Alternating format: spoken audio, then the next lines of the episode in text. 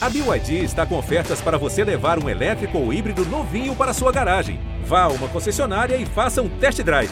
BYD, construa seus sonhos.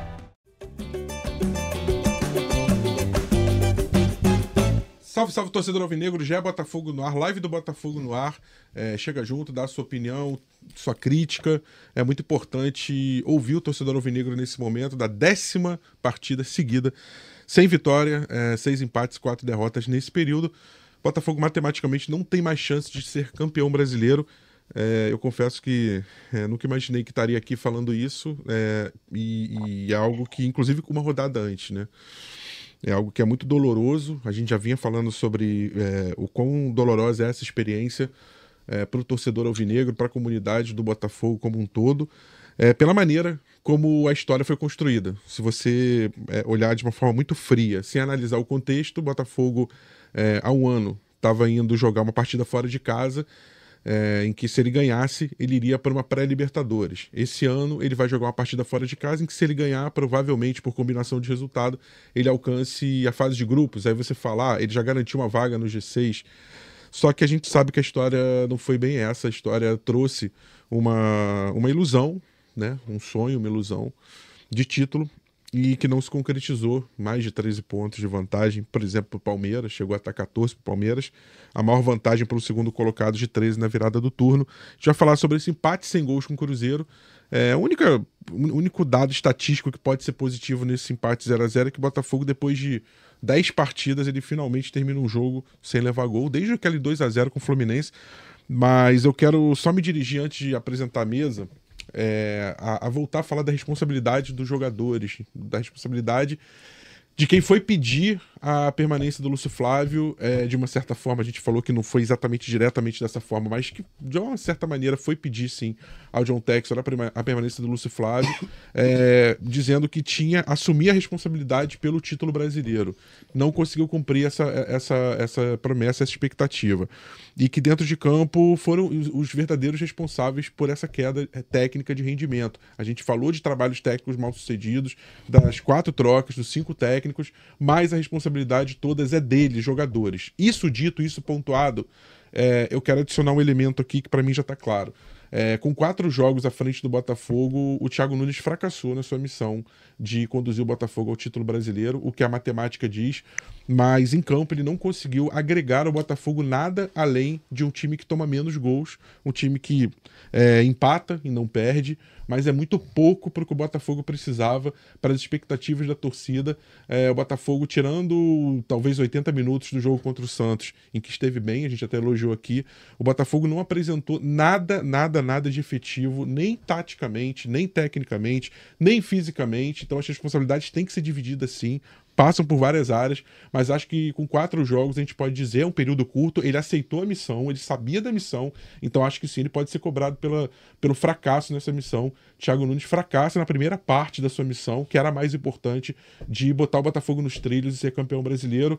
É, continua no clube, vai disputar uma Libertadores ou uma pré, a gente não sabe, né? ainda falta a última rodada, mas principalmente os jogadores fracassaram nessa missão. Estou aqui com a nossa mesa de segunda-feira clássica, tradicional, Cláudio Portela, Sérgio Santana, Pedro Depp. Vou rodar aqui na. começar pela minha direita. Portela, é, qual é a sua leitura de tudo isso que aconteceu? Se é que a gente pode fazer um, um, um, balanço a essa altura, né? O Botafogo ainda pode ganhar o Inter e chegar à fase de grupos da Libertadores, mas nada do que do desempenho recente sugere que isso vai acontecer. Então o Botafogo que sonhou com o título vai acabar acordando provavelmente numa pré-Libertadores com o calendário apertado e tendo que promover reformulações no grupo, né? Olha, olha que situação. Mas enfim, o que eu vou deixar para você fazer o seu a sua primeira primeira saudação e sua primeira avaliação sobre todo esse momento do Via Crucis do Botafogo. Olá, Rafa. Olá, Serjão, Depe é, nossos ouvintes, nossos internautas, torcedores do Botafogo. Muito triste, um final melancólico para um time que fez o melhor primeiro turno da história. É inacreditável, é difícil de você explicar é, essa derrocada, chegar na última rodada em quinto lugar. É, para mim, a maior amarelada, a maior pipocada da história recente do futebol brasileiro no mínimo. É, infelizmente, o Botafogo acabou derretendo, acabou se perdendo, principalmente por conta da parte mental. Eu acho que todo mundo tem culpa, os técnicos se passaram, a diretoria, é, o próprio Thiago Nunes, talvez seja o que tenha menos culpa, mas também não conseguiu é, vencer um jogo nos quatro que fez. Mas não tenha, é, tenho certeza que o principal culpado, é, assim como uma parcela grande, são os jogadores. Sim. É, eles fizeram realmente, eles foram protagonistas. Um campeonato onde eles foram protagonistas, né, do início ao fim, pro bem e pro mal. E eu acho que perder faz parte do jogo, né? Perder faz parte do jogo. Mas perder dessa maneira, com requinte de crueldade, você tomando viradas e viradas e tomando gol no final, um time que mostra que, como o Sérgio já escreveu no GE, e de forma excepcional, um time que não estava preparado para ser campeão, porque não adianta você ser campeão só tecnicamente, só taticamente, você tem que ser campeão mentalmente. Isso ficou muito claro né, gente? Infelizmente, esse time não está preparado para ser campeão. Não acho que é terra arrasada, mas eu também não sou aquele cara que, ah, não, foram esses jogadores, tem que confiar. Não, não existe isso. Como também não é terra arrasada. Eu acho que tem que haver um equilíbrio agora. Não, não acho que tem que ter uma reformulação. É, eu acho que tem que ter algumas saídas e tem que ter. E você tem que trazer jogadores mais cascudos, mais experientes, tem que reforçar. Alguns jogadores como o Pé e Adrielson estão de saída, foram jogadores importantes. Você tem que reforçar bem, seja para pré ou seja para Libertadores. Eu acho que fica um, um, um sentimento, fica é, um trauma grande para esse grupo, e eu não sei como esse grupo, se ele continuar todo vai lidar com isso, um trauma grande para a torcida, a chacota. Então eu acho que tem que dar uma resposta logo. O Botafogo precisa dar uma resposta logo. E aí isso já depende muito do Textor para trazer alguns reforços, pelo menos três ou quatro nomes ali que cheguem para jogar na equipe titular. Sérgio Santana, repórter setorista do Botafogo no GE, sempre está aqui com a gente às segundas-feiras, principalmente. É, num ano como esse, em que tanta coisa aconteceu, tantas mudanças de comportamento, de atitude, principalmente, futebol, claro, é, é um ano que desafia muito a, a, nossa cobertura do dia a dia, né? Imagino assim que é, como, como, difícil é para vocês acessarem o que está acontecendo lá dentro. A gente já falou tantas vezes que a parte de comunicação do Botafogo como um todo, de acesso à informação, é um pouco uma caixa preta. É, por exemplo, a gente cobra que nenhum jogador, é, os principais líderes não falaram nesse momento. Ontem o Diego Costa falou naquela fala protocolar do jogo e acabou soltando algumas coisas um pouco mais contundentes. É, falou sobre ego, sobre é, essa, essa questão gente pode comentar com calma depois, né? Mas é difícil, né? Porque a gente carece de explicações mais precisas sobre exatamente o que levou, o que aconteceu a gente vê, é cristalino. Mas o que levou ao Botafogo ter essa derrocada. É, aí muita gente fala pipocada, amarelada, você chame como quiser. Mas essa derrocada, esse derretimento, com outro tempo que está usando muito, no segundo turno do Campeonato Brasileiro. Bom dia, Rafa, Portela, Dep. Bom dia para quem está na live. Bom dia, boa tarde, boa noite para quem for ouvir depois. Esse é um ponto importante que você fala, porque ontem foi a primeira vez que teve uma zona mista, que é onde os jornalistas ficam, chamam os jogadores, o jogador para ou não para falar ali, na, ali no estádio, onde o jogador vai embora, né? É, ontem foi a primeira vez que teve zona mista, que um jogador parou para falar na zona mista no estádio Newton Santos, desde o dia 27 de agosto, a vitória contra o Bahia, que foi a última vitória do Botafogo no Newton Santos. Então aí três meses, mais de três mais meses. É, então foi a primeira vez que um jogador parou para falar no Newton Santos. Tiveram outros jogos fora de casa Sim. que os jogadores pararam para falar, mas no Newton Santos, primeira vez que um jogador parou para falar num jogo em casa. Então isso, isso diz muito sobre. Foi o PR, né, Sérgio? Foi o PR. O PR falou, falou sobre é, questão da diferença do primeiro para o segundo turno. Não teve nenhuma fala muito surpreendente. Muito surpreendente, mas só de, só de algum jogador parar para falar já foi, já foi demais, porque desde o dia 27 de agosto que nenhum jogador botava, botava a cara. E isso diz muito porque a instrução que, que é passada pra gente é: você chama o jogador e o jogador para para falar se ele quiser. E eu, eu não concordo, eu acho que. Eu, eu, como jornalista, eu acho que isso deveria estar em contrato. O jogador tem, tem pelo menos um falar. Mas não é assim, não é assim que funciona em nenhum clube. Essa é a é assim que fizeram no futebol brasileiro. Então os jogadores não paravam para falar porque eles não queriam. É, o Diego Costa parou para falar no jogo contra o Vasco, mas foi em São Januário, não foi no Newton Santos. É, então era, era muito raro um jogador parar para falar, botar a cara. Ontem o PR não falou nada demais, mas só de botar a cara para mim já foi, uhum. já foi um ato, um ato significativo. E isso eu acho que é um, um, um, marco desse elenco, um marco negativo, porque na fase boa a gente tinha três, quatro jogadores na zona mista. Todo mundo queria falar, todo né? Todo mundo ah, queria né? falar. O Cuesta falava bastante. O Cuesta nunca mais falou. É, então assim, eu acho que os líderes do elenco sumiram. Os líderes do elenco sumiram. E assim, ninguém é obrigado a falar. Ninguém, eu não tô aqui cobrando. Ninguém é obrigado a falar, mas o torcedor, eu acho que o torcedor merecia, né? Se o cara Sim. falava na boa, ele deveria falar na má também. E eu acho que isso é um ponto importante que você, que você citou. Pedro Depp, é, ontem eu falava, a gente falava no, no episódio com a doutora é, Helena, né? Doutora Helena, Maria Helena, com a doutora Maria Helena, é, a gente comentou no episódio com ela, eu falei sobre uma, uma quebra de, de, de confiança, é, é, uma relação não correspondida entre time e torcida, né? Que a torcida, é, todos os jogos do Botafogo, praticamente o Newton Santos esse ano, ela lutou, ela fez a festa do mosaico, ela compareceu, ela, fez, ela cantou sem parar. Foi uma torcida muito participativa, muito presente, que abraçou o time. E mesmo quando o time começou a, a, abandonar o campeonato de alguma forma ali, rateando, a torcida foi praticamente até o fim. Ontem eu, tô, eu tenho a sensação de que é, a torcida do Botafogo foi aquela. A, aquele, aquela noiva, enfim, o noivo, no caso, que vem primeiro, né? Que fica ali no altar, maior tempão, esperando a noiva chegar. E a noiva não chegou, né? E tem uma hora que ela desiste. Ela fala: vou embora do casamento. Deixa os padrinhos aí, eu não, não quero continuar. Claro que ontem 15 mil pessoas estiveram presentes, muito no clima de protesto, você vai poder falar melhor. É, torcida, parte dela vai, vaiou antes ali no aquecimento, pediu né, com palavras ali de, de mudança, de, de, de chamar a responsabilidade, mas ontem ontem foi um cenário de fim de festa, né? Para quem foi ao Newton Santos, é, por exemplo, sair de casa num horário assim que se num jogo normal eu só chegaria no segundo tempo e 10, 10 minutos no máximo entre a saída ali da linha amarela e o estádio, que é bem próximo, mas um, um, trajeto que geralmente se leva de 20 a 45 minutos. Ontem levou menos de 5 minutos. Estacionei meu carro, tranquilo, entrei no estádio. E estavam lá, né, Depe, abnegados torcedores que seguem na sua missão, na sua sina, seja chame como quiser, mas que a gente não pode cobrar mais do que isso, né? Na verdade, assim, é, toda festa, tudo, todo o fenômeno que foi a torcida do Botafogo, vou repetir isso, já falei.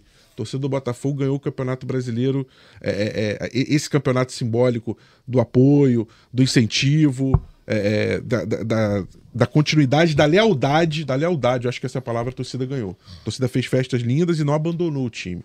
Só que assim, eu acho que é pedir demais num cenário como ontem, em que você já entra não campeão brasileiro, oficialmente inclusive, né? você pedir pro, pro torcedor ir lá, é, é, lotar, fazer mosaico, festa. Ontem foi um cenário diferente, um cenário mais pesado, de cobrança, e eu diria justo, né, Depp? Bom dia. Bom dia, fala aí pessoal, Rafa, é, Portela, Serginho, torcedor que está acompanhando mais um podcast do GE. Ontem eu fiquei com a sensação que o torcedor foi o estádio pela camisa, não pelos jogadores, tanto é que não teve apoio. Ontem foi pela primeira vez que eu vi que a torcida nem levou os instrumentos. Às vezes não levava porque estava punida, mas podia levar, não levou. Todo mundo ficou sentado assistindo o jogo, ali como se estivesse na retaguarda do time. Ó, vocês estão jogando, a gente está aqui, mas a gente não está nem aí para vocês, tá? E a gente ouviu muitas vaias, primeiro tempo, no segundo tempo, Cuesta e, e, Marlon Freitas acho que foram mais vaiados. Depois o Luiz Henrique conseguiu a façanha né, de, de, perder um gol feito, né, que ele vai muito mal no lance. E aí acho que acabou sendo o campeão da noite no quesito vaias. Mas é muito triste isso que a gente viveu. Eu senti o, o torcedor do Botafogo também até sem forças para xingar, para vaiar, para extravasar todo esse sofrimento aí que a gente viveu nesse mês de novembro. São 10 jogos sem vitória. Eu não imaginava que eu fosse encontrar o ano de 2020 dentro desse ano de 2023. E o Botafogo tem chance de bateu o recorde, porque em 2020 a gente ficou 10 jogos sem vitória. Tudo bem que foram mais derrotas, foram nove derrotas e um empate. Agora a gente. Foram quatro derrotas e seis empates, mas campanha horrível. E acho que a gente, que tudo indica, vai ampliar. Né? Vamos chegar a 11 jogos sem ganhar, né? uma grande vergonha. O Botafoguense hoje em dia ele é alvo de zoações, é, eu até tinha falado, né, como naquela consulta que eu tive com a psicóloga aqui na live do GE, estava evitando sair com a camisa do Botafogo para não ter estresse, para não ficar ouvindo besteira na rua, porque é, hoje em dia se aparece com a camisa do Botafogo, todo mundo já fica olhando. Ih, olha lá, Botafoguense, meu Deus do céu, aí fica alguns com pena, outros ficam rindo e tal. Então é, é, é o tipo de situação que é melhor evitar e é impressionante, Rafa, que no final do primeiro turno a gente estava com 13 pontos de vantagem para o Palmeiras, 20 pontos de vantagem para o Atlético, 15 pontos de vantagem para o Flamengo, 14 pontos de vantagem para o Grêmio. E o Botafogo foi ultrapassado por todos esses times. E eu arrisco dizer que não vai pegar a fase de grupos da Libertadores. Acho que o Fluminense vai jogar a série contra o Grêmio mas o Botafogo não ganha do Internacional, mesmo que o Internacional coloque o, a, o time fraldinha em campo. Não vejo esse time vencendo mais nenhuma partida até o final. Só se o Inter começar a fazer gol contra. Ah, vamos tirar o Grêmio da fase de grupos da Libertadores. Aí começa a fazer gol contra e quem sai o Botafogo ganha, porque é capaz do Botafogo também fazer uns gols contra sem querer ao longo dessa partida. É, é, é um jogo que eu vou comparecer. Amanhã estou indo para Porto Alegre. É, afinal, a camisa joga, acho que é o mais importante, é o escudo a camisa, é, e, e, os jogadores até ficam em segundo plano. A gente nunca vai abandonar o Botafogo, apesar de em alguns momentos o Botafogo merecer. Acredito que os torcedores que moram lá no Sul também vão se fazer presente. Alguns porque vão, porque gostam de estar junto com o Botafogo, outros vão para vaiar, para xingar, para poder, enfim, descontar aí todas as frustrações que a gente viveu. E agora o cenário né, que a gente não imaginava, é o Botafogo na quinta colocação do Campeonato Brasileiro, né, a maior pontuação que a gente fez, mas quinto lugar a gente já chegou, já chegou até o quarto, podia ser pelo menos uma campanha, ah, ficou em segundo, né, foi a melhor campanha da história dos pontos corridos, nem isso. É, muito difícil, cara, muito difícil, mas ano que vem o time vai ter que reconquistar a torcida, agora tá todo mundo muito irritado, com tudo que aconteceu, com razão. É, pode ser, a gente vai, vai debater aqui sobre reformulação, quem pode sair, quem, quem acha que deve ficar e tal. Acho que alguns jogadores vão sair, mas estou com Portela, não existe cenário de terra arrasada. É, alguns caras talvez não sirvam para ser titulares, mas podem compor o banco de reservas do Botafogo. E já tem que começar a planejar esse ano de 2024. Acho que o John Texel tem que dar uma resposta. É, questão de investimento, contratações. Acho que isso também vai ajudar a fazer com que o torcedor volte a apoiar o Botafogo. Né? Começa a temporada, já tem jogo dia 17 ou 18 de janeiro contra o Madureira, né? a estreia do campeonato, e a gente vai ter uma pré-Libertadores ali em fevereiro. Fevereiro, aí o segundo jogo acho que é março, e é uma pré-Libertadores muito difícil. O Fortaleza, nesse ano, foi eliminado porque pegou o Cerro Portenho. Esse time do Botafogo, com esse psicológico, não sei se vai conseguir mudar até a próxima temporada. Não, não, passa pelo Cerro Portenho, mas de jeito nenhum vai jogar naquele estádio deles lá em Assunção, 40 mil pessoas, os caras vão ficar apavorados. E é o Botafogo que foi eliminado pelo Defensa e Justiça. Ah, mas jogou com reserva, não, não importa é, time misto e tal. Se pegar um time desse aí, acho que o São Lourenço tá na pré-Libertadores, tem uns times cascudos, vai arrumar uma ideia de no ano que vem a gente tá jogando fase de grupos de, de, de Sul-Americana. E olha lá, porque se cair na primeira fase, nem pra Sul-Americana vai. Então, tô.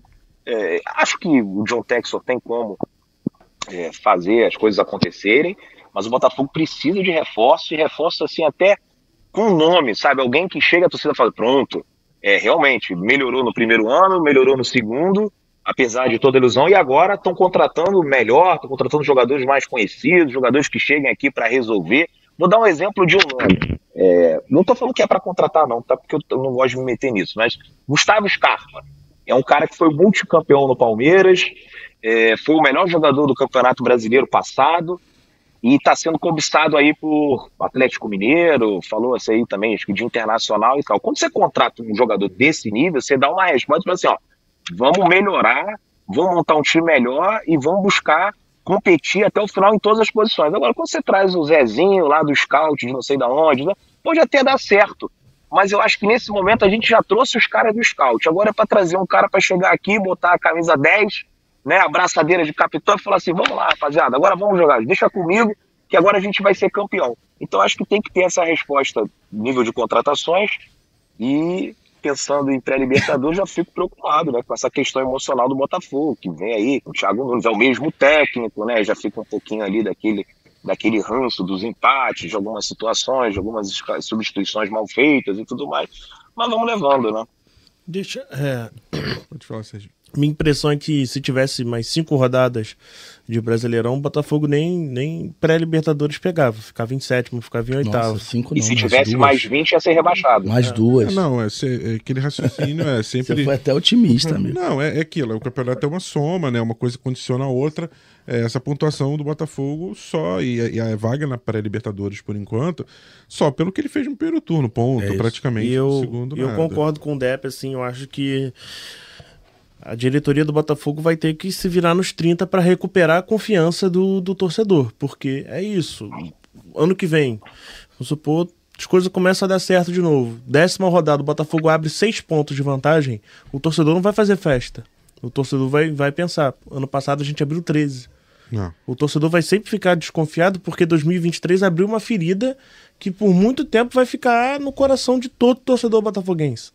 Então a diretoria vai ter que fazer algum exercício muito grande e isso provavelmente vai durar por muitos anos essa ferida que é muito grande, é muito grande.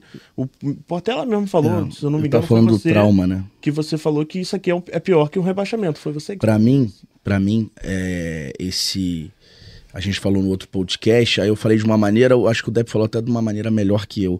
Eu acho que é, essa derrocada do Botafogo é a maior dor da história do Botafogo. Se eu conversar com os mais velhos, eu tenho 40 anos, mas se você conversar com os mais velhos, vão falar que foi o jejum de 21 anos.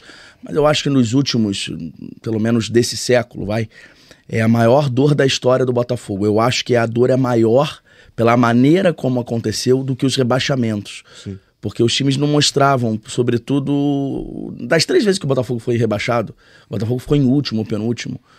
Os times não mostravam que iam, rea- que iam reagir. Então, já esperava, né? era uma coisa que tava. Acho que a, a primeira vez que você é rebaixado é sempre muito dura, né? Em 2002. Mas a maneira como aconteceu foi um ano que o Botafogo conseguiu quase. E, e, e, Portela, só pra completar, nas três vezes que o Botafogo cai, ele sobe no ano seguinte, que não é nenhuma coisa tão comum mais. Hoje tem time que fica, o Cruzeiro ficou três anos É, ali. Cruzeiro e Vasco. É, então o, o torcedor fica com essa sensação, né, de que ah, caiu, foi mau ano, mas ano que vem se recupera. O meu, foi. o, meu, o meu receio, como eu falei, como eles falaram também, você falou, eu falei em trauma, você falou em ferida. Eu acho que é, é o tombo institucional, e não adianta agora a gente, porque é muito fácil. Agora perdeu, a gente fala, não, não, não. Quando, se você pegar o programa daqui a, o podcast há um mês atrás, a gente falava isso. Vai ser um tombo institucional muito grande. É um tombo muito grande do Botafogo, com torcida, e não é só a torcida, é tudo que vai cercar a imprensa, nós, todo mundo vai falar, o Botafogo tá com vantagem. Gente, em 2007 o time foi muito duro, É, mas o mais duro foi em 2008 o Chororô. E isso, até hoje, o adversário comemora chorando. Porque aqueles jogadores choraram, chorar faz parte do jogo. Você reclamar, muitas vezes o Botafogo tem razão. Mas foi aquela, pra, pra mim, aquela coletiva patética do choro. E, e, e agora, isso é uma sombra que o Botafogo vai carregar o pipoqueiro, o cavalo paraguaio. Agora, quando você dá uma resposta imediata, e você não precisa ganhar o Campeonato Brasileiro do ano que vem, mas não é pra ganhar o Campeonato Carioca, não adianta ganhar o Carioca. Você tem que dar uma resposta imediata numa Libertadores, numa Copa do Brasil, num, num título importante. Isso já vai diminuir bastante. Sim. Entende? E aí depende muito do texto. O nome que ele falou, eu jurava que ele ia falar esse nome. E ele falou.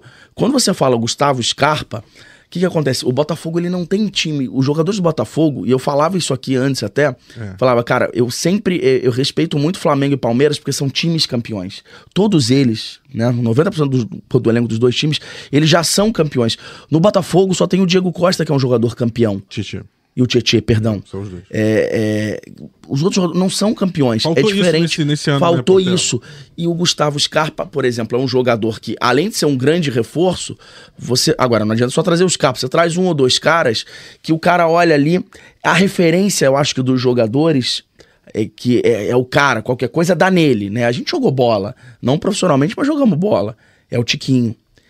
E foi o que mais sentiu desde a derrota contra o Palmeiras. Então, mentalmente, se você não tem dois, três caras que falam assim, ó, toca em mim, dá em mim que eu resolvo. E o Botafogo precisa disso hoje.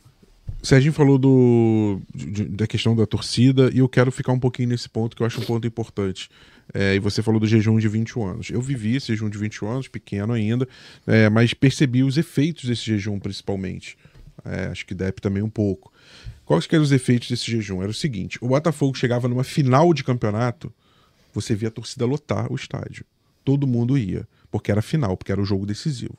Mas quando você tinha a campanha do Botafogo no campeonato, que eram os jogos normais, regulares, você falava, pô, não é possível. O Botafogo não tem tão pouca torcida, e não tinha. Só que o torcedor já estava tão machucado e tão ferido que ele não comparecia aos jogos. O grosso da torcida não ia. Iam aqueles de sempre. Lá da organizada, o que se encontrava e tal, aqueles cinco, seis do mil, Russão. Afogada do Russão, a, a antiga TJB. Pai do né? Depp. Pai da- e, e ia lá a galera, de sempre. Que, sei lá, ia lá comer o frango a passarinho, ia lá.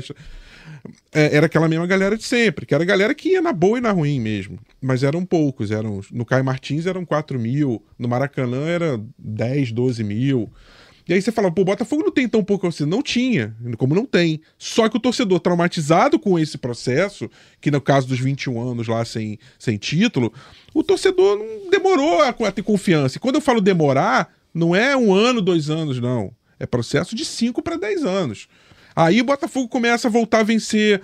Eu, eu bato muito nessa tecla da importância do estadual, que era mais importante antigamente do que agora, porque eles foram ajudando a trazer o torcedor aos poucos de volta. Botafogo é campeão em 89, 90, bicampeão, volta a ser campeão em 97, né? O gol do Dimba, que vai, né, come a grama. Depois volta a ser campeão da, da- do Rio São Paulo em 98, que era um torneio relativamente importante na época. Aí em 99 ele bate final da Copa do Brasil. Ou seja, ele vai aos poucos reconstruindo essa confiança da torcida. Um processo que se completa no- nesse ano e, e ganha uma proporção absurda quando você começa a ver 30, 35, 40 mil nos jogos. Mosaicos lindos. É, novos cânticos. A torcida renovou praticamente todo. é, tirando o hino do Botafogo, todas as músicas novas. E aí eu me preocupo, amigos, eu até quero trazer mais o Depp para esse assunto, é, do que vai acontecer daqui para frente com a torcida do Botafogo. Porque eu tenho, eu temo, eu temo em cima desse gancho que o Serginho falou e do, e do, do 21 anos você lembrou, Portela, de que daqui para frente a torcida perca a confiança ne- nessa ferida institucional, nessa fratura institucional, e de que volte a não ir aos jogos. Simplesmente isso. De que volte a não dar aquele apoio que a gente viu desse ano, Depp. Ô, Rafa, imagina só como é que seria a internet, as redes sociais, os podcasts, depois da derrota por 3 a 0 para o Flamengo na final do Brasileiro de 1992. Ia ser uma loucura. Aliás, Depp, se eu só me corrigir aqui, é que a galera me derrota. lembrou aqui, eu esqueci de falar da Comebol de 93 e do próprio vice de 92 que você Isso. citou. Vamos lá. É, imagina como é que seria. E tem vários episódios. Como é que seria depois de 99, a final contra o Juventude.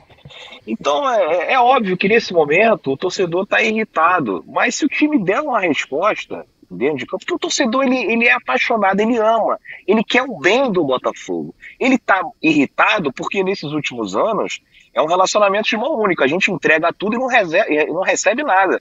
E pior, a, a nossa energia é sugada. Só que lá no fundo, mesmo o cara que tá com muita raiva do Botafogo, ele ama tanto que se o Botafogo der uma resposta mínima, ele volta.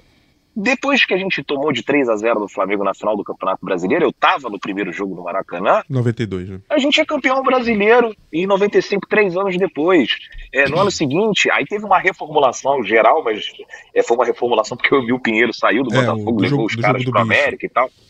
É, é, levou lá e os caras, então teve que montar um time do zero. A gente foi campeão no Maracanã. No ano seguinte, a torcida encheu o estádio, até tinha uma previsão de público baixo. Depois tiveram que abrir as portas do Maracanã. Tava o Maracanã lotado no, no Botafogo. era Uma resposta no ano seguinte a uma das maiores vergonhas da história do Botafogo, que aliás também com requinte de crueldade, porque entre uma final e a outra tem um episódio do Renato Gaúcho dando churrasquinho na boca do Gaúcho numa reportagem no Globo Esporte.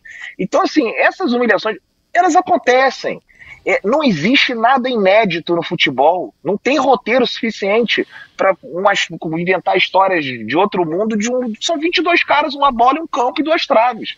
Então, assim, essas histórias elas vão se repetindo de maneiras diferentes, às vezes piores, às vezes um pouquinho menos piores, mas sempre vai ter uma vergonha, sempre vai ter um, um, negócio bizarro, que a gente fala, nunca vai ter uma amarelada igual essa, e vai ter, nunca vai ter uma goleada tão bizonha, e depois vai ter né? Ou vai ter algo parecido. Então, mesmo com todo é, esse momento que, que a gente está vivendo aí, torcedor, pô, que não quer mais saber do Botafogo nesse ano e com toda a razão, vão cuidar da saúde mental de vocês, não precisa ver esse jogo contra o Internacional lá em Porto Alegre, vão né, dar uma moral pro, pro, pro seu parceiro, para sua parceira, tiveram com vocês aí nesses momentos difíceis, mas no ano que vem, se o Botafogo der uma resposta mínima, passou a pré-Libertadores, chegou na fase de grupo, volta todo mundo. Eu conheço, são as mesmas histórias, Rafa. Então, depende do time reconquistar a torcida. Mas se der um mínimo, exato, mas se der um mínimo, a torcida volta, porque a torcida quer.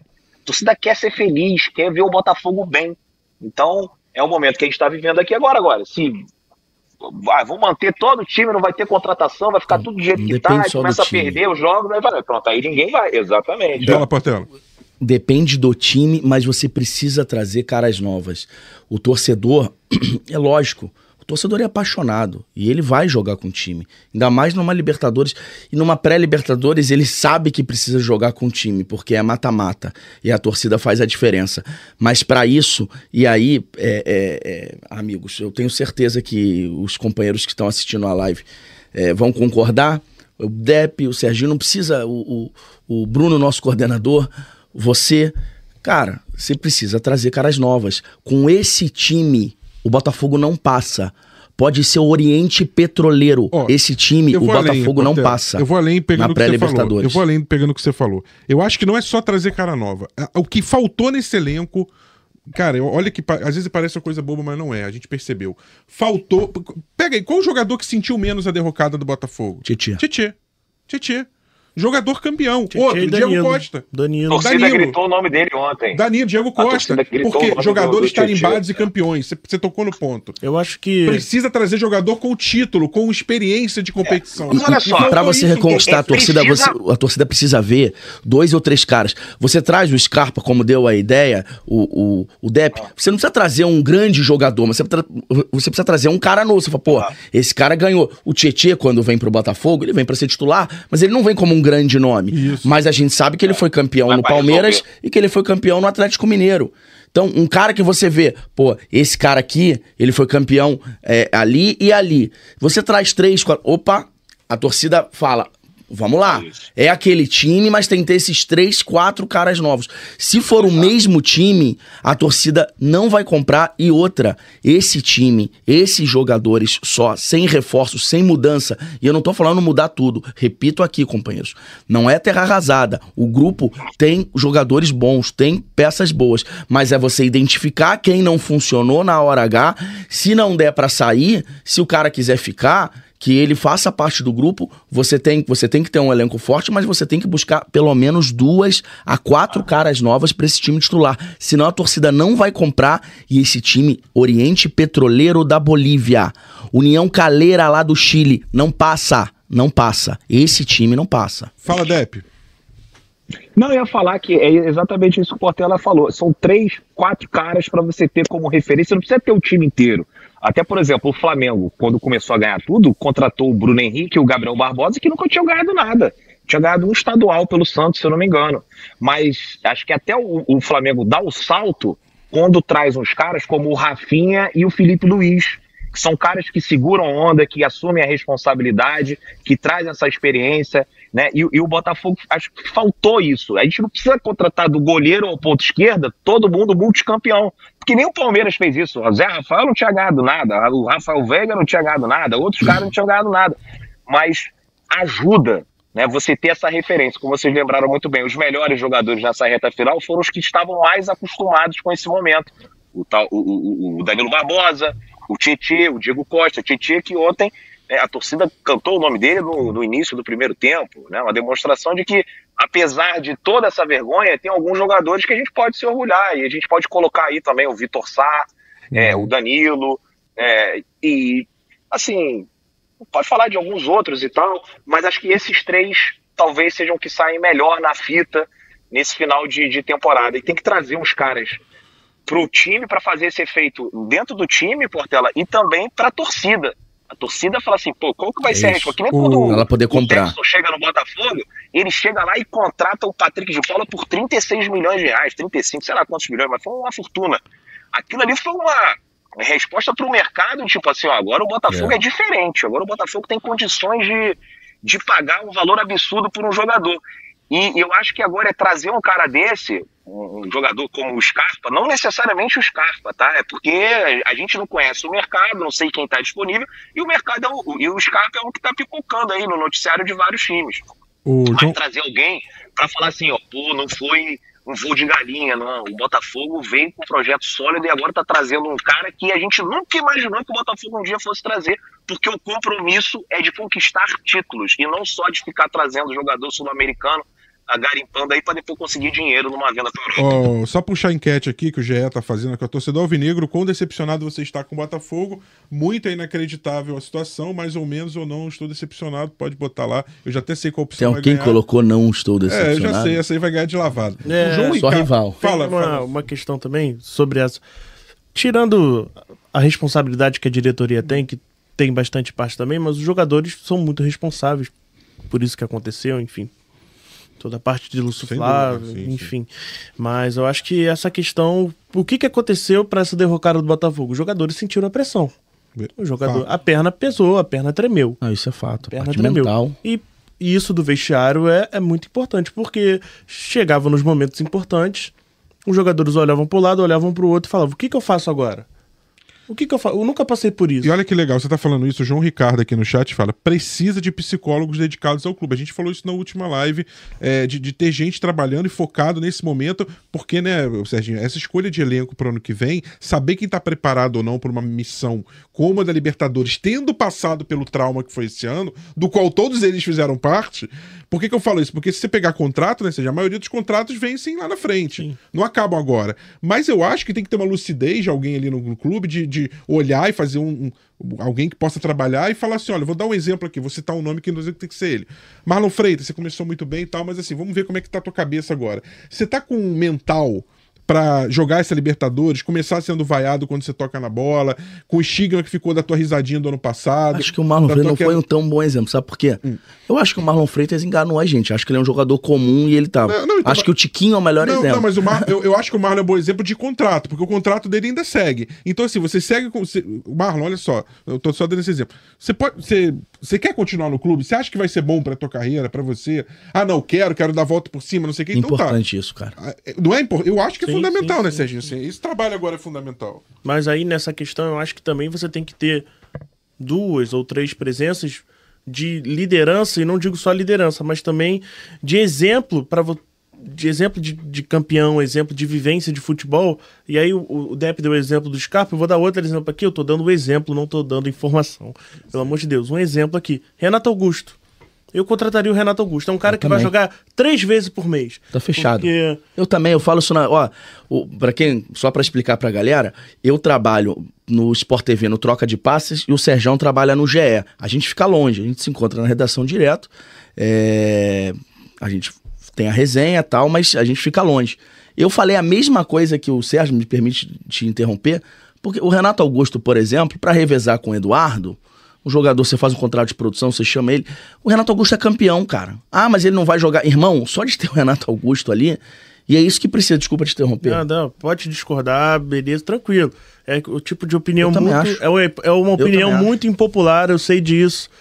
Tudo bem. Você tem esse jogador do Fluminense pegou o Felipe Melo, o Felipe Melo com 40 anos. Eu acho você quer que... o Felipe Melo? Não quero. O próprio Fábio, Mas, né, gente? Você ah. acha que o Felipe Melo não foi importante? O cara olha lá o Felipe Melo e eu vou te falar, eu acho que eu vou falar uma coisa que eu vou fazer até uma crítica, eu a mim, a vocês e a todo mundo. Cara, quase ninguém fala do Tiquinho, por quê? Porque o pai dele tá doente? Com todo respeito ao pai dele, tomara que ele se recupere. Mas o Tiquinho foi menos um desde o jogo contra o Palmeiras. O Tiquinho não era pra ter jogado. Talvez por conta desse problema mental, que deve ser uma coisa horrível que ele tá passando. Mas ele não era pra ter jogado. Desde então, o Botafogo jogou com menos um todos os jogos até o final. Ontem o Botafogo jogou com menos um. O, o Botafogo, todos os jogos, a atuação, a atuação do Tiquinho é uma atuação pavorosa desde o jogo contra o Palmeiras. Todos os jogos. Ele fez o gol contra o Coritiba, mas jogou mal igual. E sabe o que é pior nessa história do Tiquinho? É que diferentemente de outros Era, era jogadores... tirar ele, cara. Não, vo- dá. você Ele não- tá passando por um momento difícil. Tá Não, e tudo você bem. percebe que ele tá recupera. querendo, ele tá tentando, ele não tá conseguindo. Não tá conseguindo. É diferente de outros o jogadores. Tiquinho, que falam, gente, "Pô, ele segura todas as bolas do campeonato. Ele não segurava uma, ele não segura mais uma. Eu falo Tiquinho porque eu acho que o Tiquinho era essa referência. E o Tiquinho é um cara introspectivo, pelo que parece, pelo que a gente ouve, né? Não é um cara de. É, é um cara mais na dele. Ele não é essa liderança, ele era uma liderança, acredito eu, técnica. E quando essa liderança técnica desmorona. Eu me arrisco a dizer, pra mim, o Botafogo jogou com menos um campeonato inteiro desde o Palmeiras, desde que o Tiquinho esteja em campo. É- é, o Janderson, que é um jogador limitadíssimo, mas ele foi. Produziu mais. Produziu mais. Aper- Cara, o Tiquinho nem apertava direito, nem apertava direito é, a zaga, olhando pra baixo, cabisbaixo. Cabisbaixo, é. E ele, e ele, e ele é o cara do Botafogo. Talvez pelo momento que ele esteja passando. E ele merece ser poupado disso. Não, a assim- torcida pegou ele no colo contra o Santos, como poucas vezes eu vi. Sim, Mas vezes, verdade. uma vez eu vi o Túlio perder um gol contra o Grêmio no jogo de Libertadores de ida de 90, em 1996. O Túlio, ele vem desde o meio-campo sozinho, um pouco a bola. Ele e o Danley fica cara a cara. E ele perde um dos gols mais feitos, mais, é, é, mais perdidos que eu já vi. Primeiro de maio Todo mundo 96. se entreolha e a torcida começa a, a cantar as músicas dele. Porque era o Túlio. Então, assim, o Tiquinho foi comparado ao Túlio. E, e o Tiquinho, ele continua, ele vai ser importantíssimo. Mas na reta final, por, por, por- por problema pessoal, por, por sabe-se lá o que, ele não funcionou, ele não respondeu. Então, eu acho que você precisa muito desse jogador, ou Renato Augusto, ou Scarpa, um zagueiro desses, um veterano desses. Por exemplo, o Flamengo tem o Davi Luiz. Eu acho péssimo o Davi Luiz, sempre achei péssimo. Acho um peladeiro jogando bola. Mas um cara desse, Entende? Não Davi Luiz necessariamente. E parece que ele vai ficar no Flamengo, coitados. Mas é, é, um cara que você olhe e, e- e pensa, pô, cara, esse cara que tá jogando comigo. Eu acho que o Tiquinho era esse cara. E ele não é esse cara. Ele vai ser o artilheiro. Precisa de um cara. Agora, isso somado, como, como, como falam nossos amigos aqui, o próprio João Ricardo de novo, falou, repito, não adianta contratar jogadores campeões sem uma, é, precisa de uma base psicológica. Eu acho que são as coisas somadas. É importante Lógico, também lógico. ter a base psicológica, é importante ter esse mapeamento de elenco. É, o que aconteceu com o Botafogo afetou a todos em, vários, em todos os níveis. Quer dizer, dentro do clube, dentro do elenco profissional. Cara, afetou, com certeza afetou. Sub-20, sub-17, feminino. Afetou a gente. Afetou jornalistas, torcedores, mídia especializada, afetou todo mundo. Funcionário. Gente, olha só, Bruno, bota aí na tela, eu pedi pro Bruno separar. Gente, olha a foto do John Textor. Eu não sei se alguém já parou pra reparar isso. Ah, é só uma dieta. Não, gente, tô falando é, assim, o cara parece que foi sugado, cara. Teve a energia dele sugada. Eu vou pedir daqui a pouco, o Bruno vai botar na tela. Pra... Olha lá, olha a diferença. Gente, olha o Textor da esquerda, que é o momento ele feliz ali, é, ou não sei se no início desse ano, ou lá, ou lá Botou que na ele tela, chegou. Bruno? Bot- Botou, na tá, tela. tá aí pra galera já na tela. O Textor da, a- a- o Textor da esquerda, aqui pra galera da mesa ver Tá sem também. retorno, né? né? Que ele está sem retorno aqui. O Textor da esquerda feliz, gordinho, bo- bochecha corada. é, Acho que isso aí tem Lyon também, né, cara? não, tem o Leon também, com certeza. E, gente, o Textor, cara, ele tá sugado. Eu tô dando ele o exemplo dele, que é o dono da SAF, que é o sócio majoritário. Fazendo uma dietinha, né? É, a SAF do Botafogo se transformou, usando a mesma sigla, sofrimento, agonia e frustração. Sei que você fala Essa que é a SAF do sofrimento, alvinegro, o sofrimento, agonia e, e frustração. Essa é a SAF do Botafogo de hoje. Não, de aí eu, dezembro. eu só acho que tem que tomar muito cuidado por falar isso, porque, cara, é, SAF, tem muita gente que fala assim, principalmente os que não são SAF. Tá vendo? SAF é ruim, cara. Não, não, não tô falando SAF isso. Eu só a usei uma SAF salvou o Botafogo. Não, eu só usei uma brincadeira, só falei das iniciais pra fazer uma brincadeira. É, inclusive, se você pegar o macro, eu já falei isso no início e acho que vale repetir. É, a evolução macro do Botafogo era uma evolução consistente. Aliás, o Textor falou sobre isso Falou ontem, sobre não isso, falou, falou, falou? Esse é um tema Falou bom, né. Serginho? Porque vamos, É, vamos tratar eu dele achei que ele agora. foi muito bem. Foi muito bem. Porque ah, se você tirar a, a frustração, que é difícil tirar, mas assim, e olhar de longe pro processo, Que a gente parou de falar essa palavra, né? Que a gente falava lá no início, do... mas o processo continua existindo. Então, assim, o processo que começa, que tem erros, que tem falhas, que tem coisas a serem corrigidas, tá falando disso, mas o processo começa. Objetivo do primeiro ano, ir e voltar a uma competição internacional. Check, né? É, Sul-Americana. Objetivo do segundo ano, ir para Libertadores. Foi. Ah, mas pode cair na pré, não sei. Por enquanto, está Eu não gosto do negócio de pré. É a Libertadores. Não, é Libertadores. É a liber... Então é voltou Libertadores, Libertadores. voltou Projeto Libertadores. do terceiro ano, ficar entre os três primeiros. Primeira, segunda fase. Que na verdade é a segunda fase. É. A primeira fase não entra brasileiro. A Isso, segunda fase isso. é que entra a brasileiro. Aí tem a é- terceira fase. E aí, aí a depois tá da a fase de, quarta fase de grupo, é a quarta fase. Então o Botafogo indo pra quarta fase ou pra segunda, não importa, ele vai pra Libertadores. Então o objetivo tá cumprido. O objetivo a partir do terceiro ano é ficar entre os três primeiros e a partir do quarto ganhar uma competição relevante, nacional e internacional. Gente, até agora tá tudo seguindo o script. Não tem nada diferente, né, Serginho? Tem uma questão assim, é, é outra, outra coisa impopular que talvez eu vou, vou ganhar um hate. Se o Botafogo faz a campanha idêntica, os mesmos pontos que tem, só que os jogos. Sim, com outra ordem. Os perfeito. jogos com outra ordem. Esses 10 jogos que o Botafogo tá sem Se vencer. o Botafogo fosse o Atlético. É, não, esses 10 jogos que o Botafogo tá sem vencer, esses, esses é, seis empates e quatro Uma derrotas. campanha mais tipo a do Grêmio, por exemplo. É, se você põe esses três empates no começo do, do, do É. brasileiro, aí você puxa duas vitórias pra cá, o torcedor ia estar feliz da vida. Ontem seriam 30 mil, 30 mil torcedores. Se você analisar a campanha do Botafogo friamente e trazer uma comparação com o começo do ano, Só só, números. número, só número. Tô 19 analisando aqui vitórias. friamente, friamente. A campanha é ótima. Só que a forma que aconteceu é péssima. Péssima, é péssima, é péssima. Não tô passando pano. É isso. E a- ontem o John Textor deu uma entrevista e a gente, no ano passado, a gente criticava muito que ele era muito coração. E ele ontem deu uma, uma entrevista muito razão. E eu acho que ele acertou no tom da entrevista. O torcedor vai ficar muito bolado, com razão, porque o Botafogo perdeu o, o Campeonato Brasileiro mais ganho da história e tem que ficar bolado mesmo. Só que o John Textor, na posição de dono, deu uma entrevista muito equilibrada, que é o processo continua. O processo continua de uma forma, num caminho cheio de pedra, cheio de, de curva pra lá e pra cá, com o Campeonato Brasileiro mais perdido da história. Bruno Almeida, ó, o processo é lento e gradual. Sabemos e torcemos que dê certo, o que não anula a nossa frustração quanto a essa campanha. Sim, eu acho que é é isso, perfeito. acho que é perfeito, isso que a gente Bruno. tá falando, Bruno. Eu acho que, que a frustração existe, tem que existir e tem que ser cobrado. Se você parar para analisar friamente, o ano do Botafogo foi bom, porque o Botafogo volta para a Libertadores depois de um começo de ano muito ruim. É, o percurso tem muitos erros, principalmente na segunda janela. E eu acho que a eu espero que a diretoria tenha aprendido isso, que você não pode subestimar é, o brasileiro, a competição, a temporada, mesmo com um time em boa fase. Porque o brasileiro é traiçoeiro, tem muitas equipes boas, até as equipes em posição ruim na tabela jogam bem. O exemplo perfeito é o América Mineiro. Perfeito. Então eu acho que é, cada dia Curitiba, é o um Curitiba, ó, aprendizado. o Curitiba ganhou o Atlético Mineiro no- na MRV, o Curitiba ganhou o Inter no Beira Rio, o Curitiba tirou pontos de, de várias equipes aí e tá rebaixado. já. Então eu acho que assim, é, não dá pra passar pano, tem que, tem que ter a frustração.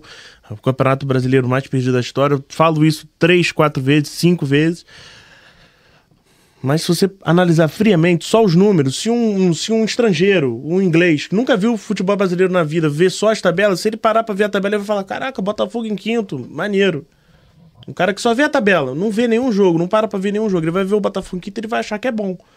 É igual, o- acho que foi o Camilo que falou, um, um cara que tá congelado.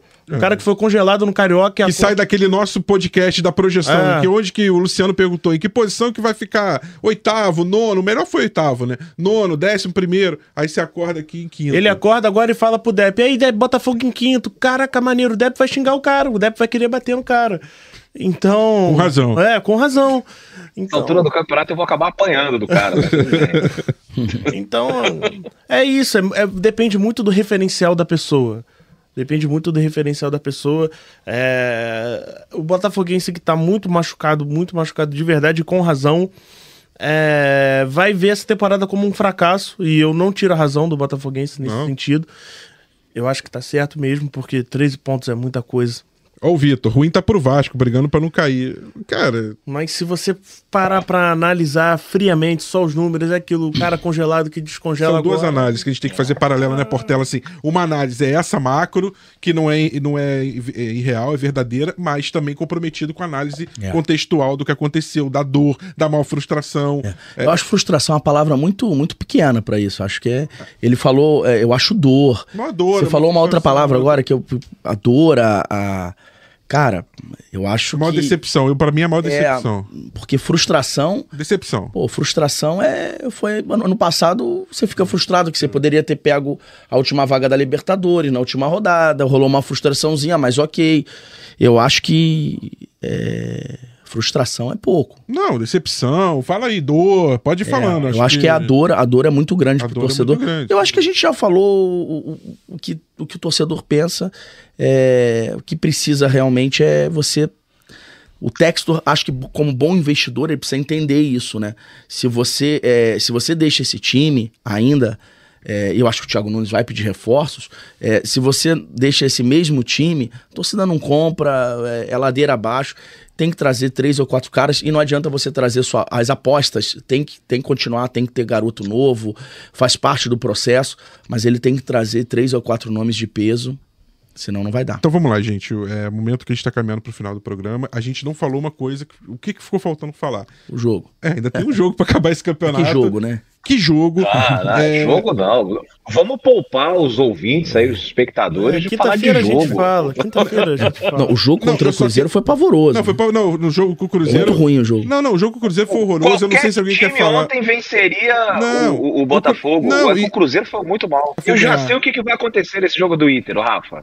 O- os gols falar. que o Ener Valência não fez no Fluminense, ele vai fazer no Botafogo. Pra É. completar, pra fechar o Gente, ano, vocês viram- eu não sei se o Inter vai jogar com Vocês titular. viram Inter e Corinthians? Mas se jogar, Vocês viram Corinthians e Inter? não. Vi o Inter pedaços, jogar assim. metade do que jogou, o Inter goleia o Botafogo. Metade do que É, jogou. é o, Inter, o Inter jogar metade do que jogou contra o Corinthians. E olha que não foi uma grande exibição, não. Jogou melhor. O Inter goleia esse Botafogo. É, o time do Inter é, é muito bom. Não, o time dele é muito bom, semifinalista da Libertadores, é um time de classe A, é um time que tem Eu acho que é como chega, né? O momento é, também. É, curiosamente, pelo que pelo futebol, o Inter, ta- talvez eu vou dizer uma coisa que é, o Botafogo pelo primeiro turno me- merece estar onde tá, porque o primeiro turno foi perfeito, foi 15, vit- foram 15 vitórias, dois empates e duas derrotas, mas olhando um todo, talvez o Inter merecesse na temporada estar onde o Botafogo vai É, estar. mas tem negócio de Libertadores, sentido. né? É Você porque vê- tem a É, questão também é, que o Inter mas- se mas o reforçou Inter se muito na segunda Sim, janela. claro. E você prioriza o campeonato. Priorizou né? e O acabou- Fluminense seria Isso. sétimo, oitavo? Não, provavelmente seria, não. né? E provavelmente Você o Inter pegaria uma dessas vagas. Mas eu- isso tudo dito, eu acho que o Inter vai entrar com. Não vou dizer sangue doce, mas assim, com a cabeça mais tranquila. Já cumpriu a missão dele, já tá na Sul-Americana, não dá pra ir além. Claro, tem premiação, pode ficar na colocação melhor. É. Tem, tem a questão do Grêmio, eu nem acredito muito nessa questão, ah, prejudicar o Grêmio, para o Se Grêmio fosse não título, uma acho que pré. Se fosse Pra- título, pra sim. pré-Libertadores. É Se isso. fosse título, ia Se ser fosse mistão, título. reserva. Ou se fosse a vaga até na pré ou não, mas É. entre pré e Libertadores, eu acho que não. Mas isso tudo dito, acho que o Inter pode baixar um pouco a guarda. Acho que o Botafogo tem uma questão assim, muitos jogadores vai ser o último jogo ali pelo Botafogo na, na reformulação. Agora, uma coisa curiosa: todos os três pendurados ontem tomaram amarelo, né? Coincidência, né? Não, mas tinha muito mais Não, pendurado. tinha mais pendurado. Tinha muito Porque é uma mais. coincidência o Tinha Diogo mais, Costa entrar e dar um, e dar, e dar um carrinho por trás, no, já pro final do jogo Tinha ali. muito mais é pendurado. uma coincidência, né? Adrielson. É. Muito mais Tem aqui, ó, AZV Fogo. Coloca Matheus Jacimento, Raí, Nilton, Dos Souza. titulares, quem tava mais pendurado? Eu concordo, eu concordo. É, ontem, ontem o. Nilton não conseguiu tirar Eu- o Botafogo da inércia. Eu, né? colo- eu colocaria, nossa. Eu tinha que lançar um só pra. Eu colocaria. A torcida gritou o nome do Newton várias Gritou, vezes. Ele fez gritou. isso, ele fez isso. É que é uma, é uma espécie de protesto, né? Assim, de você falar assim, pô, nessa altura do campeonato, 37 rodada, Newton, quem é Newton? As pessoas não sabem quem é Newton. Mas gritaram o nome dele, Ele foi não foi em protesto, tempo, claro. É protesto, Protesto, lógico. lógico. Tipo, Newton, Newton, preferimos o Newton do que todos vocês que estão aí, né, fazendo. Você vê o deixando que é uma cara fazer. nova de um garoto. Imagina se você traz é. três caras Mas tarimbados. aí, gente, assim, mas, mas, você, mas ganha a torcida. Então, mas resumindo, quem que tem que ser? Qual tem que ser? O time é, mesclado com garoto? Na boa, é o time titular? É, é força coloca- máxima? Ah, Aliás, o que é o força titular. máxima? falando aqui, falando aqui sobre, sobre o Newton, é um garoto que veio da Jacuipense. No ano passado se destacou na Jacuipense no campeonato estadual, veio pro time B, foi um dos destaques do time B, era o capitão do time B. Não tô falando aqui que é um craque da bola, um craque absurdo. Se destacou lá no, no time B e. Volante? Hã? Volante? É volante, é volante. E aí ele. Ele foi. O time profissional sempre chama um jogador de time B pra completar. Thiago Nunes adorou ele, adorou. E aí chamou e deu pra estrear, porque, enfim, Botafogo tá nesse momento aí. E aí, cara, eu botaria ele pra jogar, cara, na boa. Botaria ele pra jogar. Sério, de verdade. Portela, você, time contra o Inter e despedida já, últimos destaques. Cara, eu, eu colocaria. Eu, o Thiago Nunes, é, ele já tá há 15 dias, ele falou ontem coletiva. Ele tem que colocar quem ele achar que é melhor. Quem tiver melhor. Eu acho que nesse momento você vê que ele tentou priorizar os jogadores que estavam, tal, mas eu acho que tem que colocar quem. Se o Newton tiver melhor, você coloca ele. O Gabriel Pires não vai jogar. O problema é que o Tietchan ele precisa jogar na lateral direita, porque o Botafogo, por incrível que pareça, não tem lateral direito. Tem um lateral direito que é o de plástico, que é, o, não, tem, não tem condição. O de plástico do o Botafogo não vai. Até, desculpa te interromper. Não, não imagina. O Botafogo não Formação. vai exercer a opção de compra dele. É meio óbvio, né? E aí já. Ele não foi nem relacionado. Né? Ó, foi, eu, eu, não, pra, pra gente fechar, o Bruno já tá aqui. A gente tem que encerrar hoje a live, que aqui tem, tem a sala, tem outros, outros podcasts para serem usados. Tô contigo, fechado com Portela. Tem que ser os melhores, tem que ser ouvido jogador, jogador. E quem sabe o Newton, se jogar, não seja o Kaique do ano passado e resolva o jogo lá no Beira Eu acho que o Thiago Nunes é o que mais quer ganhar esse jogo. Ele quer. Por quê? Porque ele sabe que o, que o. Ele vai encerrar sem nenhuma. Sem nenhuma vitória. Sem nenhuma vitória. Então ele tem que botar o. E eu acho que estatisticamente. Quem estiver treinando não, melhor. Eu acho que estatisticamente, mesmo coisa bizarra tendo curso com o Botafogo esse ano, eu acho que se ele vencer algum resultado, e aí baixa qualquer tropeço de qualquer time acima, é. qualquer empate do Flamengo. O Fluminense qualquer... vai querer ganhar do Grêmio é, esse jogo. Ó, qualquer cara. empate do Grêmio, do Atlético ou do Flamengo, por questão de saúde de gol, o Botafogo ultrapassa um deles. Então, Bahia e Atlético. Eu acho que, é, eu acho que o Botafogo vencendo, ele, ele, vai, ele fica no G4, eu acho. Não sei se em quarto, terceiro, Eu também segundo. acho. O problema eu acho é que o vencer. problema é vencer. Depe, rapidinho seu destaque pra encerrar. É, obrigado por mais a participação. Quem que você entraria aí, você, Thiago Nunes, contra o Inter? Não, tô com vocês. Você e Rafa falaram muito bem, tem que ir com os melhores. Afinal, tem coisa em jogo, pô. É muito importante o Botafogo conseguir essa vaga no G4. A gente pode estar irritado com o time, com toda a razão, mas para o planejamento do Botafogo muito. é primordial. Você tem que entrar por questão de investimento, de você conseguir convencer um cara a vir para o Botafogo, ele ter a garantia que vai jogar a fase de grupos da Libertadores. Então, assim, tem muita grana envolvida, muitas questões importantes futuro do Botafogo. Então a gente tem que ganhar essa partida. O que irrita é que eu tô falando isso, eu tenho uns cinco jogos. Eu já tinha descartado chances de título, falei assim, não, mas tem que ganhar o G4. O G4 Sim. é importante, o G4 é importante. E esses caras vão conseguir né, a façanha de terminar o campeonato na quinta colocação. Não acredito que o Botafogo vai vencer o Inter. Eu vou ao jogo e, obviamente, quando chega no dia, né, a gente tem aquele lado do torcedor que acredita, né, até tem que, tem que fazer a remontada de 6 a 0 A gente vai precisar, não, vai dar se fizer um gol com 10 minutos e tal. Mas, assim, hoje, que é o Pedro Depp mais sensato, né, que tem ali uma distância de dois dias ainda pro jogo, pô, não tem a menor chance de ganhar do Internacional. E a gente ainda vai perder com gols do Ener Valência se ele jogar, que a gente ainda vai falar assim, pô, esse cara não fez aqueles gols na semifinal contra o Fluminense, mas fez gol agora no Botafogo. É um roteiro conhecido que a gente já sabe, né, do Botafogo sempre trazendo o que tem de pior. A pior experiência possível é a que a gente vive torcendo pelo Botafogo, mas é isso. Gostamos, vamos até o final. E tem mais um jogo e ano que vem tem mais. A, né, o time tem que o John Textor, né, coisa que a gente já falou, assim, né? Tem que se movimentar para o Botafogo conseguir fazer um ano de 2024 melhor do que esse de 2023. Muito obrigado aos amigos e estaremos de volta aí depois para ainda falar né, sobre o último jogo, a última rodada do Campeonato Brasileiro. Valeu, Depp, valeu, Sérgio Santana, valeu, Cláudio Portela. É, a matemática nesse jogo, empate não serve, como diz o filósofo alvinegro, hoje preparador físico, mais ou menos não serve. Vai ter que ser vitória. É, se o Botafogo quiser para a fase de grupos da Libertadores, empate ou derrota dá na mesma. É, e torcer por qualquer uma combinação de resultados, o Grêmio, o Flamengo ou o Atlético Mineiro, pelo menos empatarem é, com essa combinação e o Botafogo vencendo. O Botafogo está de volta a. É, Libertadores, de onde, é, não, tipo, é, de onde saiu né, em 2017, é, quando também entrou na fase é, pré-Libertadores, hoje ele estaria voltando também na pré. É, ou na primeira fase, ou na segunda, como vocês preferirem, na fase de mata-mata, até chegar à fase, na primeira mata-mata, até chegar à fase de grupos, mas vamos torcer para uma vitória para que o Botafogo volte. A gente volte aqui na quinta-feira falando de uma classificação improvável, mas quem sabe o Botafogo volte à fase de grupos da Libertadores. Um grande abraço, quinta-feira a gente se encontra novamente no GE Botafogo. Até lá. Partiu, louco, Abreu! Bateu! Gol! Sabe de quem? Do Botafogo! Do Alvinegro, do Glorioso. É o GE Botafogo.